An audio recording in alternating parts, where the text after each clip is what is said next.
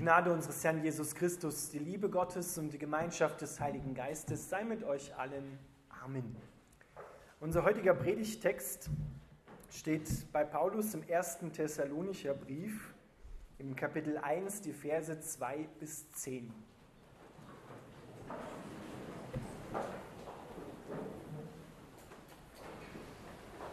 Paulus schreibt, wir danken Gott alle Zeit für euch alle und gedenken euer in unserem Gebet und denken ohne Unterlass vor Gott, unserem Vater, an euer Werk im Glauben und an eure Arbeit in der Liebe und an eure Geduld in der Hoffnung auf unseren Herrn Jesus Christus. Liebe Brüder von Gott geliebt, wir wissen, dass ihr erwählt seid, denn unsere Predigt des Evangeliums kam zu euch nicht allein im Wort, sondern auch in der Kraft und in dem Heiligen Geist und in großer Gewissheit. Ihr wisst ja, wie wir uns unter euch verhalten haben um euretwillen. Und ihr seid unserem Beispiel gefolgt und dem des Herrn und habt das Wort aufgenommen in großer Bedrängnis mit Freuden im Heiligen Geist, sodass ihr ein Vorbild geworden seid für alle Gläubigen in Mazedonien und Achaia. Denn von euch aus ist das Wort des Herrn erschollen nicht allein in Mazedonien und Achaia, sondern an allen Orten ist euer Glaube an Gott bekannt geworden, sodass wir es nicht nötig haben, etwas darüber zu sagen. Denn sie selbst berichten von uns, welchen Eingang wir bei euch gefunden haben und wie ihr euch bekehrt habt zu Gott von den Abgöttern, zu dienen dem lebendigen und wahren Gott und zu warten auf seinen Sohn vom Himmel, den er auferweckt hat von den Toten, Jesus der uns von dem zukünftigen Zorn errettet. Lieber himmlischer Vater, wir danken dir für dein Wort. Wir bitten dich, Heiliger Geist, dass du uns das Wort aufschließt und hineingießt in unsere Herzen, dass es gute Frucht hervorbringt, die wir und andere genießen können. Amen. Dürft wieder Platz nehmen.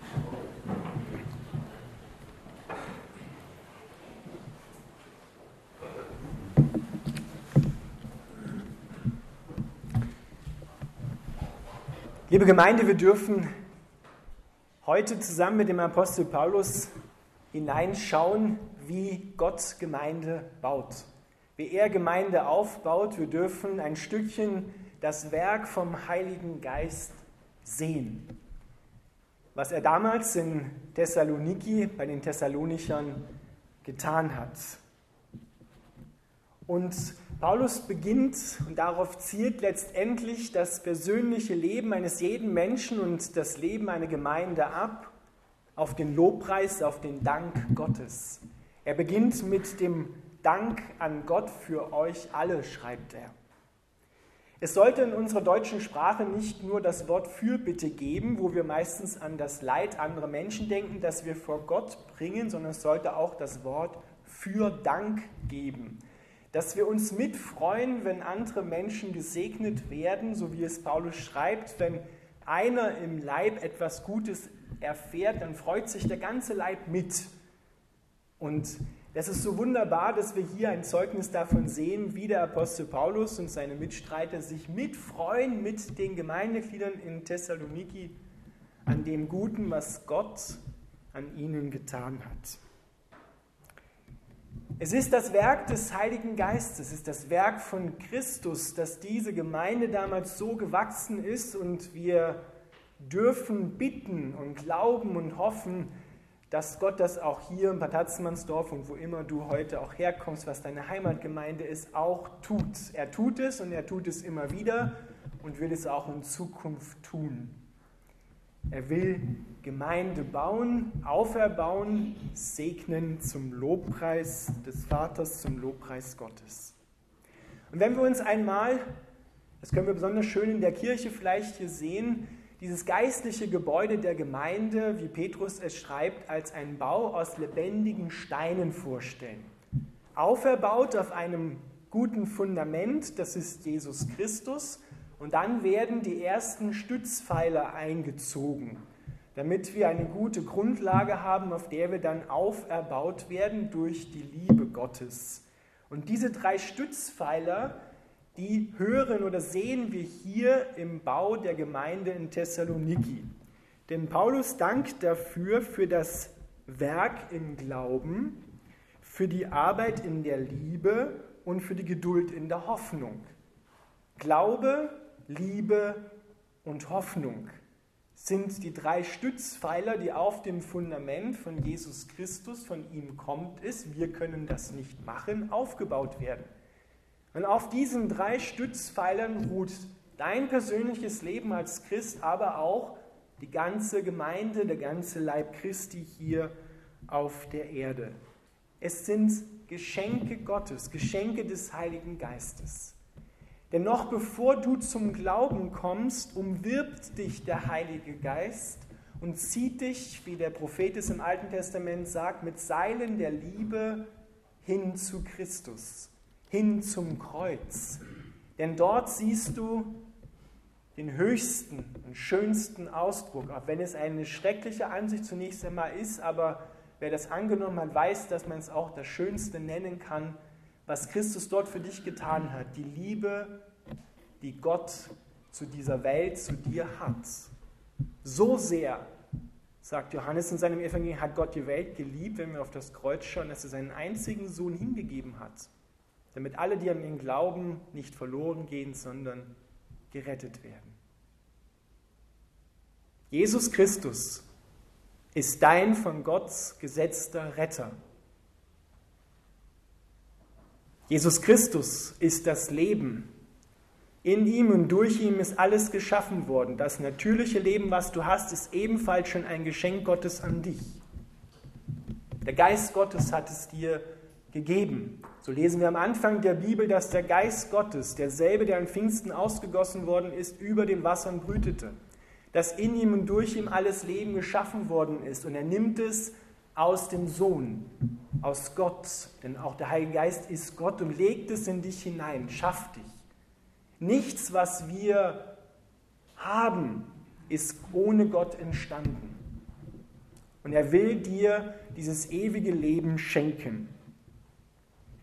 Und diese Liebe, die Gott zu dir hat in Jesus Christus, die schenkt er dir bedingungslos. Und du darfst darauf antworten, auf diese Liebe. Und daraus entsteht alles andere. Unsere Liebe, unser Glaube, unsere Tätigkeiten in der Liebe hin zu anderen Menschen, zu uns selbst, sind immer Antwort auf die Liebe Gottes. Sie hat begonnen und sie wird es auch vollenden. Es ist keine eigene Leistung. Wir sind daran beteiligt, aber die Quelle, die Grundlage ist immer Jesus Christus. Glaube ist schon ein Geschenk, dass du sagen kannst, Jesus Christus ist mein Herr. Ich glaube an ihn, ich vertraue ihm, ist bereits schon eine Wirkung der Liebe Gottes in Jesus Christus. Und das sehen wir hier an dieser Gemeinde in Thessaloniki. Wir danken Gott für eure Arbeit in der Liebe. Die Liebe, die sie untereinander hatten und die sie trotz Verfolgung durch die Juden damals hin zu anderen Menschen in ihrer Umgebung hatten. Das ist das Erkennungszeichen einer Gemeinde. Das ist das Erkennungszeichen, dass der Heilige Geist in einer Gemeinde wirkt. Wenn die Liebe zueinander zunimmt, wenn die Liebe zu den Menschen zunimmt, wenn die, wenn die das an uns ablesen können, erfahren können, Gott mit Haut drauf.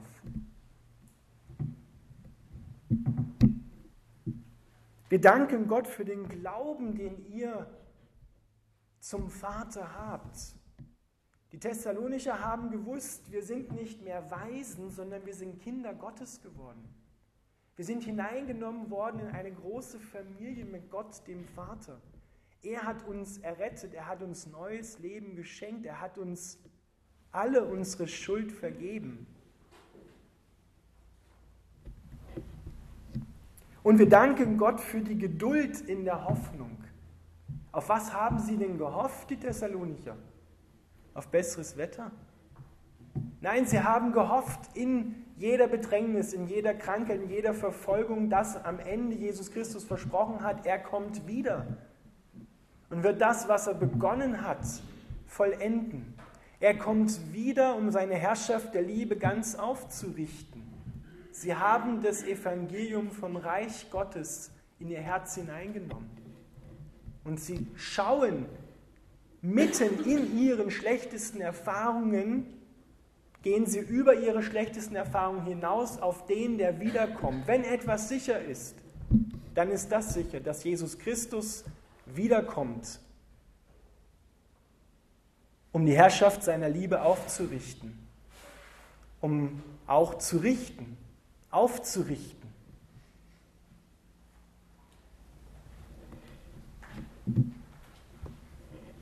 Wenn du heute durch eine schlechte Erfahrung gehen musst, wo vielleicht andere Menschen dich schlecht machen, versuchen dich niederzumachen, wenn dich Krankheit bedrängt, wenn du andere Sorgen hast, die Lehrer und die Schüler vielleicht vor dem kommenden Schuljahr, die Ängste hochsteigen, dem morgigen Tag, du nachts nicht schlafen kannst, weil dich was umtreibt, dann schau auf Jesus Christus am Kreuz und schau darauf, dass er gesagt hat, ich komme wieder. Ich sorge für Gerechtigkeit. Wenn dir hier Unrecht widerfährt, am Ende kommt der, der alles zur Erlösung bringt, der alles zur Lösung bringt, der alle Fragezeichen in ein Ausrufezeichen verwandelt. Das haben die Thessalonicher erfahren, das ist eine Wirkung dieses Gemeindeaufbaus, dieses Heiligen Geistes. Liebe Brüder, wir von Gott geliebt, wir wissen, dass ihr erwählt seid, denn unsere Predigt des Evangeliums kam zu euch nicht allein im Wort, sondern auch in der Kraft. Das Evangelium ist Kraft. Wenn wir das Wort Gottes lesen, wenn wir beten, wenn wir Predigt hören, Botschaft hören, dann ist das nicht nur eine Informationsveranstaltung, sondern dann ist das vor allem, wenn wir in der Bibel lesen, Gottes Wort ist Kraft. Das Wort ist Krafttransporteur. Es bringt die Kraft Gottes. Das Wort ist so sehr Kraft, dass Johannes sagen kann, das Wort wurde Fleisch. Das Wort ist Jesus Christus, eine konkrete Person, der die Kraft Gottes in der Welt demonstriert hat. Und ich wünsche mir so sehr, dass diese Kraft Gottes noch mehr sichtbar wird in der Gemeinde untereinander und vor allem in der Welt sichtbar wird, dass dieses Evangelium in Kraft Menschen freisetzt, Menschen heilt, Menschen aufrichtet, die niedergeschlagen sind. Die Thessalonicher haben das erfahren und auch wir dürfen und wollen das immer mehr erfahren. Dann lesen wir von, von einer Bestätigung dieser Hoffnung auf Jesus Christus und ihr seid unserem Beispiel gefolgt und dem des Herrn habt das Wort aufgenommen, in großer Bedrängnis mit Freuden im Heiligen Geist. Das ist eine, eine gute Nachricht. Wir dürfen, selbst wenn wir bedrängt werden von den Dingen, die ich vorhin aufgezählt habe, können wir und dürfen wir, wenn wir auf Jesus schauen, Freude im Herzen empfinden auf das, was noch kommt, auf die Segnungen, die noch ausstehen. Das verändert uns. Ein Theologe hat einmal gesagt, wenn, Christ, wenn es die christliche Hoffnung auf Jesus Christus, der wiederkommt, nicht geben würde, dann müsste sie erfunden werden. So existenziell ist diese Hoffnung. Denn sonst ist diese Welt innerweltlich jetzt mal gesehen und nur auf unsere Umstände geschaut, oft hoffnungslos. So scheint es. Aber der, der größer ist, der in dir lebt, der ist die Hoffnung auf alles Gute. Und so sind die Thessalonicher Vorbild geworden für ihre Umgebung. Und dahinter steckt ein griechisches Wort, das, das eine Form beschreibt, so wie vielleicht nicht so ein schönes, angenehmes Bild, aber beim Zahnarzt, wenn man eine Zahnspange kriegt oder ein Gebiss, dann wird so ein Abdruck genommen ja, so von diesem Kaugummi da so rein. Das ist nicht lustig, aber es zeigt schön das, was man danach in diesem Abdruck sieht. Da wird das hineingegossen und hineingebracht, daran wird gearbeitet und das Bild steckt da im Hintergrund. Jesus Christus formt die Gemeinde und gießt seine Liebe da hinein und nach diesem Vorbild wird die Gemeinde geformt. Und das Urbild von dem dann das Vorbild genommen wird, ist Jesus Christus. Es geht also in dieser Welt nicht darum, dass du dich selbst verwirklichst. Das sagt unsere Gesellschaft. Sondern Selbstverwirklichung, das ist bei Jesus Christus nicht dasselbe, sondern es geht um die Christuswirklichkeit in dir. Mein Selbst, mein Ich ist in Gott. Er ist der Maßstab. Und wenn Gott in dir Einzug hält, dann ist dein neues Ich der Christus, der in dir geboren wird. Und der Heilige Geist hilft dir, dass du dich immer mehr mit dem Christus in dir identifizieren kannst. Er bringt die Charaktereigenschaften, das Wesen Gottes immer mehr durch dich zum Ausdruck in die Form hinein. Es geht also bei Gott nicht um Selbstverwirklichung, sondern es geht um, dass wir Christus ähnlicher werden, um Christus Wirklichkeit in deinem Leben. Denn Selbstverwirklichung schaut nur auf deine eigene Person, nur auf deine Möglichkeiten. Aber hier geht es vom Ich zum Du und dann vom Du zum Wir, dass es weitergereicht wird. Darum geht es. Deswegen kann der Apostel Paulus auch sagen, Glaube an Christus, wie wir es bei den Thessalonichern heute hören, ist Hinkehr zu Gott. Und wenn ich mich hinkehre zu Gott, dann richte ich meine Aufmerksamkeit, meinen ganzen Körper alles, was ich habe, meine Zeit, mein Geld, alle meine Fähigkeiten auf Gott aus. Darum kann er hier sagen, ihr habt euch abgekehrt von den Abgöttern, von den Götzen. Und Götzen sind für Paulus nicht nur die vielen Götter, die es im griechischen Pantheon damals gegeben hat in Thessaloniki, sondern das sind alle Dinge, die sich zwischen mir und Gott aufstellen die meine Aufmerksamkeit, den ersten Platz in meinem Leben beanspruchen, der nur Gott gebührt. Wir finden diese Dinge ziemlich schnell in unserem persönlichen Leben heraus, wenn du dich einmal fragst, wofür wendest du viel Zeit auf? Was ist dir heilig? Wofür gibst du viel Geld aus? Was zieht deine Aufmerksamkeit an? Könnte das etwas sein, wo eigentlich Gott an dieser Stelle stehen sollte? Wenn wir uns bekehren zu Gott und hinwenden zu Gott, dann gehören wir nicht mehr uns selbst. Dann sind wir sein Eigentum geworden, wohlgemerkt Eigentum dessen, der dich vom ewigen Tod rettet, der dich bedingungslos liebt, der sein Leben ganz für dich hingegeben hat. Dem werden wir zu Eigentum. Dann gehören wir uns nicht mehr selbst und wir gehören auch keinen anderen Herren in dieser Welt. Die Barmer theologische Erklärung, ein Bekenntnis aus dem 20. Jahrhundert, in den 30er Jahren im Nationalsozialismus gefasst, bringt das schön zum Ausdruck. Druck. Sie sagt, wie Jesus Christus Gottes Zuspruch aller unser Zuspruch der Vergebung aller unserer Sünden ist, so auch mit gleichem Ernst ist er auch Gottes Anspruch auf unser ganzes Leben. Durch ihn widerfährt uns frohe Befreiung aus den gottlosen Bindungen dieser Welt zu freiem, dankbaren Dienst an seinen Geschöpfen. Wir verwerfen die falsche Lehre, als gäbe es Bereiche, in denen wir nicht Jesus Christus, sondern anderen Herren zu eigen wären, Bereiche, in denen wir nicht Rechtfertigung und Heiligung durch ihn bedürften. Gott hat Anspruch auf dein ganzes Leben und will dein ganzes Leben erfüllen mit seiner Liebe. Und ich möchte euch wirklich aufrufen dazu, das neu ernst zu nehmen dass Gott Anspruch hat auf dein ganzes Leben.